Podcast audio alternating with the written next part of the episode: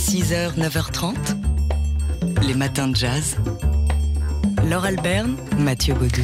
À partir de dimanche sur la plateforme OCS, on va pouvoir découvrir le documentaire Sammy by Sammy. Réalisé par euh, Aurore Aubin, Sammy, c'est Sammy Davis Jr., entertainer s'il en est. Il savait tout faire, Sammy Davis Jr., acteur, danseur, chanteur, imitateur, euh, musicien euh, incroyable qui savait jouer de quasiment tous les instruments euh, qui lui passaient entre les mains. Pour tout savoir sur Sammy Davis Jr., regardez donc ce, documentaire Sammy by Sammy, d'autant qu'il est raconté, enfin que la vie de Sammy Davis Jr. nous est racontée par, par lui-même, bien sûr avec ses multiples images d'archives, mais aussi par une certaine China Moses, qui est par ailleurs animatrice, enfin chanteuse et animatrice sur TSF Jazz.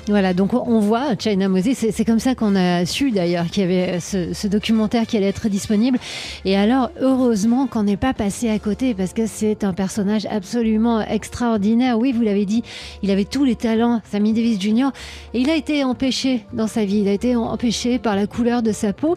Il a mis un certain temps à comprendre qu'il vivait dans une Amérique euh, raciste. Il a été le premier noir à l'écran à faire un tas de choses. Le premier noir à imiter euh, des personnages, des célébrités blanches. La première fois qu'il a fait ça, son père est arrivé en lui disant ça c'est pas possible, Samy, tu peux pas. Il y a des limites Tu dans peux notre pas société. imiter Voilà. Humphrey Bogart. Et pourtant, il l'a fait. Il a été aussi le premier euh, noir à incarner un cow-boy euh, à l'écran, un cow-boy noir, le premier noir sur un cheval. On l'écoute ici évoquer l'importance euh, du modèle noir au cinéma. Je plaisante souvent sur mes premiers rôles de, de cow-boy au cinéma, mais, mais c'est sérieux. La meilleure façon dont le cinéma peut servir la communauté noire, c'est de dire aux enfants noirs qu'il y avait des pirates noirs, des soldats noirs et des cow-boys noirs. Et euh, Sammy Davis, ça s'est coupé un, un peu sec. Euh, Sammy Davis Jr., donc, qui a euh, souffert euh, toute sa vie de ce racisme, pas seulement de la part des Blancs, mais aussi de tout le poids que la communauté noire a mis sur ses épaules. Et par exemple, on lui a reproché euh, d'abord sa liaison, euh, son coup de foudre avec Kim Novak, et ensuite son mariage avec l'actrice May Britt, qui est devenue la mère de ses trois enfants. Il y a quelqu'un dans sa vie qui l'a aidé, euh, qui l'a supporté, qui l'a aidé à, à percer. C'était le patron, c'était l'homme qu'il admirait le plus au monde. Un allié indéfectible, Frank Sinatra en l'occurrence, il, en parle beaucoup de cette amitié et de cette admiration qu'il avait pour euh, son compagnon du Rat Pack.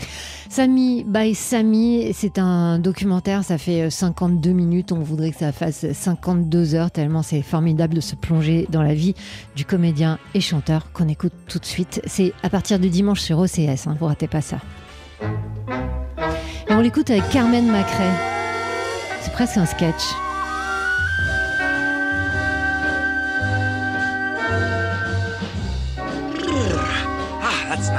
Now we're inside. Did you have a good time tonight, Carmen? Oh, I had a wonderful time, Sam. Well, good. Well, I figured it'd be so much nicer here than outdoors, you know, where the fireplace is going. It's nice, it's cozy, it's warm and nice. Ah, yeah, I really can't But stay. baby, it's cold outside.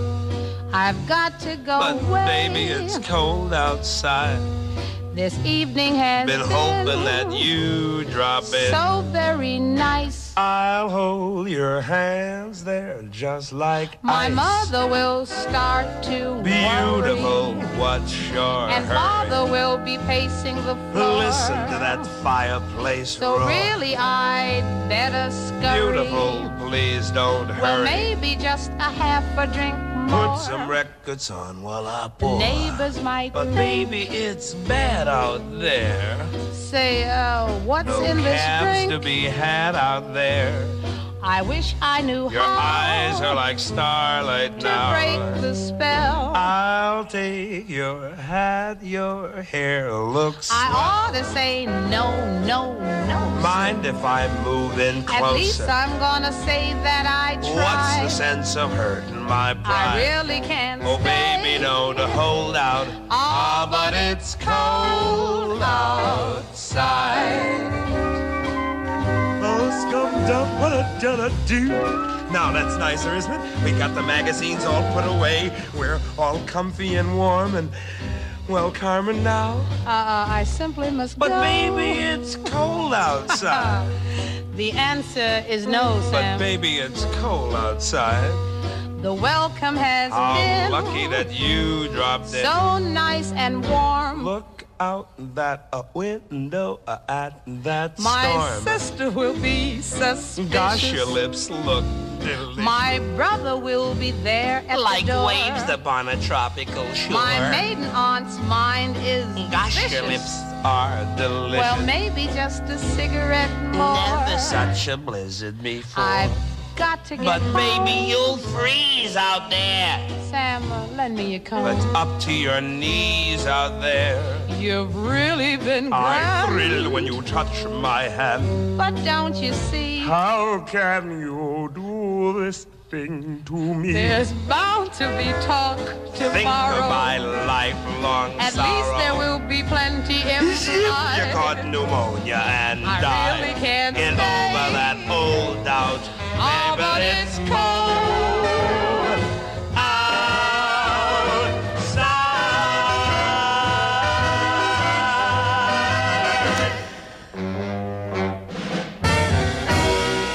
Quel charme Sammy Davis Jr. avec Carmen McRae, Baby It's Cold Outside à 7h49 sur TSF Jazz. On se retrouve dans quelques instants avec le chanteur Paul Anka et un morceau de Nirvana, mais oui, et en big band.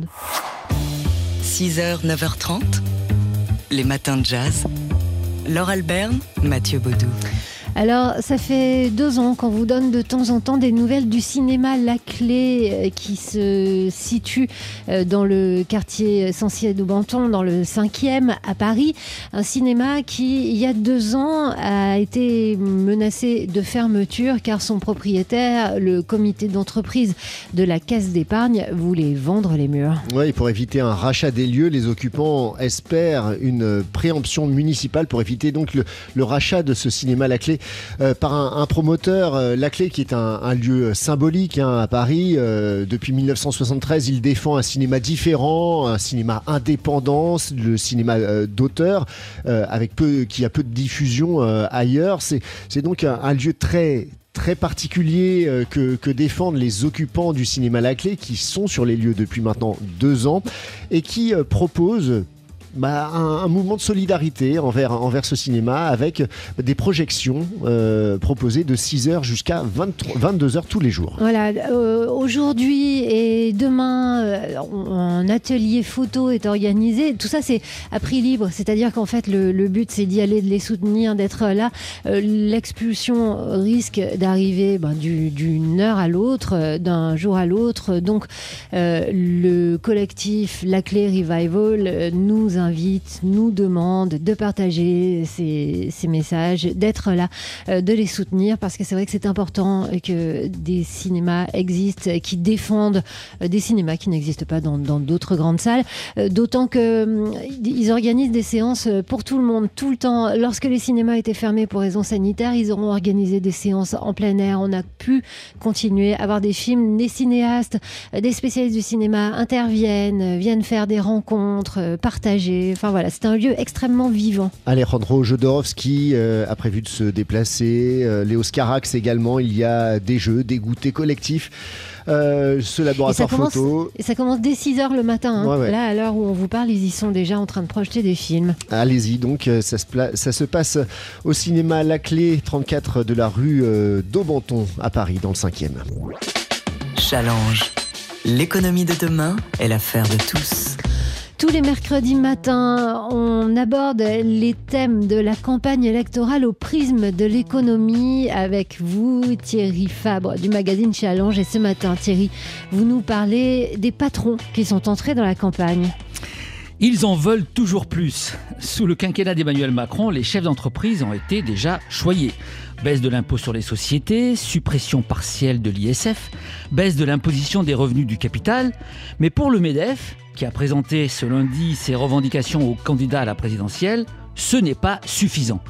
L'organisation patronale réclame 35 milliards d'allègements supplémentaires des impôts de production, une diminution du coût du travail en transférant des charges sociales sur la TVA et un assouplissement des 35 heures. Et les patrons, fait assez étonnant, ont l'opinion avec eux. Selon un sondage Harris Interactive, publié demain dans Challenge, 84% des Français veulent moins de contraintes administratives pour les entreprises. 69% recommandent de baisser leurs cotisations sociales et 61% leurs impôts. Seule divergence, l'âge de la retraite, que le MEDEF souhaite reculer à 65 ans, alors qu'une majorité de Français s'y oppose. Alors la question qu'on vous pose à vous, c'est euh, les patrons euh, ont-ils raison de demander encore des allègements d'impôts? Alors dans certains secteurs, oui, et notamment dans l'industrie. Même si Emmanuel Macron a beaucoup allégé leur fardeau fiscal, nos entreprises industrielles ont encore un boulet au pied. Les impôts de production sont toujours 5 fois plus élevés qu'en Allemagne. Idem pour les charges sociales sur les hauts salaires, bien plus élevées qu'ailleurs, et qui freineraient les sociétés comptant beaucoup de cadres ou de chercheurs bien rémunérés. Mais les patrons doivent aussi démontrer qu'ils utilisent bien ces cadeaux fiscaux. Et des critiques fusent actuellement sur nos grands groupes, accusés de distribuer trop généreusement des dividendes à leurs actionnaires plutôt que d'investir. Ils devraient en verser 68 milliards en 2022, le montant le plus élevé de l'Union européenne, devant donc l'Allemagne.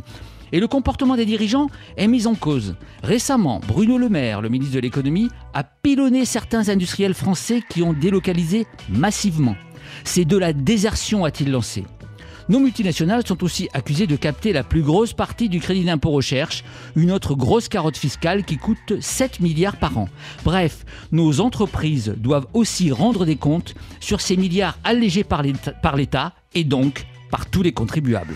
Thierry Fabre du magazine Challenge. Et Thierry, on vous retrouve dans une demi-heure avec le chiffre de la semaine. Vous nous parlerez de la primaire populaire. Challenge. L'économie de demain est l'affaire de tous. Comme tous les mercredis matins, on parle écho dans les matins de jazz avec Thierry Fabre du magazine Challenge. Et Thierry, le chiffre de la semaine aujourd'hui euh, évoque la primaire populaire. 467 000, c'est le nombre d'électeurs inscrits à la primaire populaire qui vise à désigner un candidat unique de la gauche à la présidentielle et dont le vote démarre demain. A priori, c'est un succès. L'opération rassemble beaucoup plus d'électeurs que la primaire LR, 113 000 votants, qui a désigné Valérie Pécresse, ou celle des écologistes, 106 000 votants, qui a choisi Yannick Jadot. Alors certes, on est loin de la primaire de la droite en 2016 qui avait rassemblé plus de 4 millions de personnes. Mais en tout cas, ce mode de désignation reçoit l'assentiment des Français. Selon l'enquête Harris Interactive qui sera publiée demain dans Challenge, 50% des Français considèrent qu'une primaire ouverte à tous les citoyens est la meilleure façon de choisir son candidat, contre 21% préférant une primaire ouverte aux seuls sympathisants et 15% aux adhérents du parti. Alors, séduisante sur le papier, l'opération est tout de même un échec annoncé. Car les leaders de la gauche, Jean-Luc Mélenchon, Yannick Jadot et, Anne Hidalgo, refusent d'y participer. Seule Christiane Taubira est en lice et compte même en faire un tremplin de sa campagne. Certes, l'opération s'apparente aussi à un vaste sondage car les participants pourront voter pour les candidats de gauche qui n'ont pas reconnu ce processus de désignation. Cela poussera-t-il certains à abandonner, comme l'a fait récemment Arnaud Montebourg? Pas sûr. La gauche reste fondamentalement éclatée avec 7 candidats rassemblant à peine 26% des intentions de vote au premier tour. Les querelles d'ego et le fossé idéologique entre des gauches irréconciliables l'ont mis dans cet état de délabrement. Une primaire, certes innovante sur un plan démocratique, n'y changera rien. Thierry Fabre du magazine Challenge tous les mercredis dans les matins de jazz. Challenge. L'économie de demain est l'affaire de tous. 6h, 9h30, les matins de jazz. Laure Alberne, Mathieu Baudou. Dans huit jours débute euh, à Nevers le festival littéraire Tandem dont euh, la vocation euh, originale est d'associer un auteur, un écrivain, à un artiste d'une autre discipline. Alors ça peut être un photographe, un dessinateur, une danseuse ou un poète.